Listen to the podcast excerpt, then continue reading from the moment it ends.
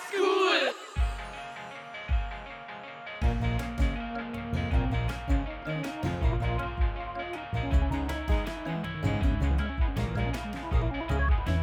Cool!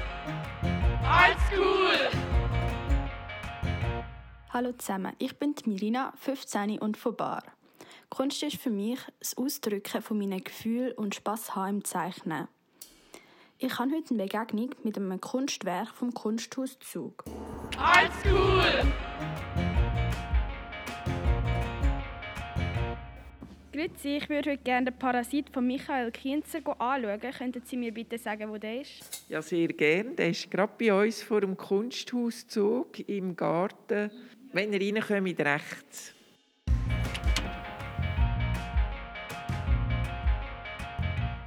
Ähm, ich bin da gerade auf dem Vorplatz vom Kunsthaus und sehe gerade den Parasit vor mir. Nebendran sind Bäume und eine schöne alte Mauer. Ich sehe da ganz viele Stahldrähte, die alle durcheinander sind und es sieht aus wie ein Chaos. Ähm, die Drähte sind silbergrau und eher so dünner. Alle Drähte sind ganz zufällig zugeordnet, gehen über den Baum und über die Mauer und sind in die Wiese eingewachsen. Das ist der Parasit von Michael Kienzer. Das Werk ist 2010 realisiert worden und die Installation ist im Garten vom Kunsthaus Zug. Die Dimensionen sind 3 Meter auf 8 Meter auf 3,3 Meter. Ich frage mich, wie das Kunstwerk entstanden ist. Ist das alles zufällig entstanden oder ist jeder Draht geplant worden? Und ob Skizzen vorher gemacht worden sind und ob das Material bewusst so gewählt worden ist oder ob man das einfach zufällig auch ausgewählt hat, weil es gerade geeignet war, oder ob es auch einen Zusammenhang hat mit der Umgebung und mit dem Platz, wo das Modell steht.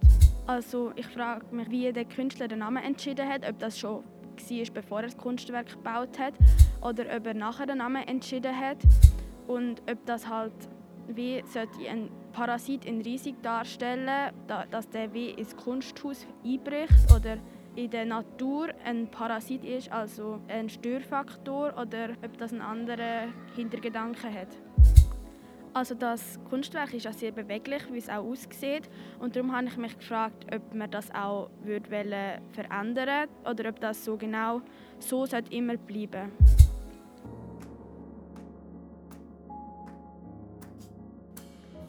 Ja, hallo Mirina, da ist Michael Kinzer aus Wien.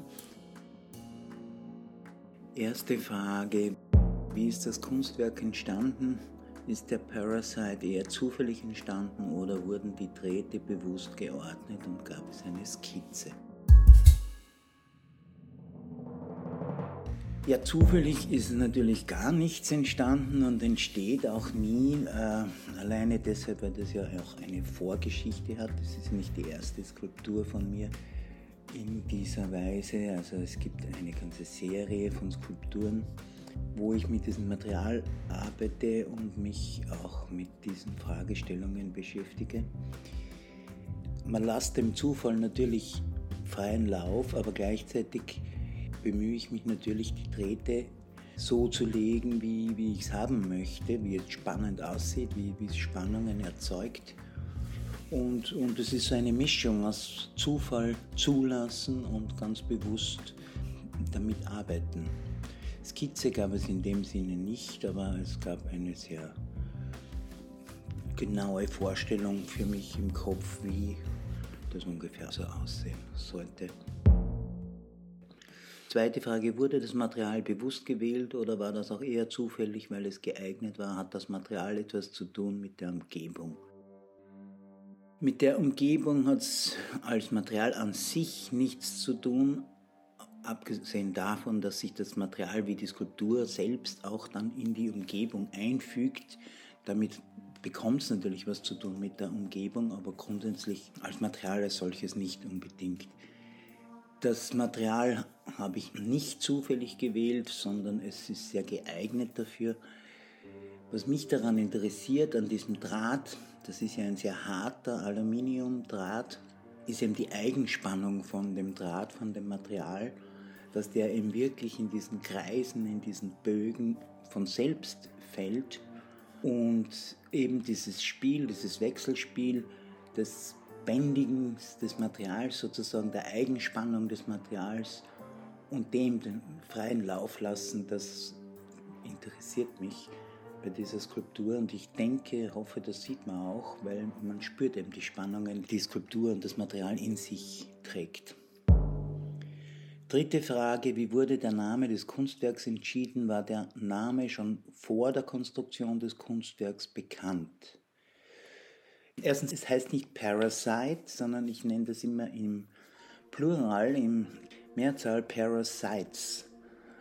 Und das deswegen, weil ich damit sagen möchte, also wenn man das nicht pflegt, dann überwuchert die Natur das Gras und alles, was da halt wächst in der Nähe, im und um meine Skulptur, das würde ja innerhalb kürzester Zeit überwuchert werden und es wären nur mehr Reste der Struktur von meiner Skulptur sichtbar. Nicht?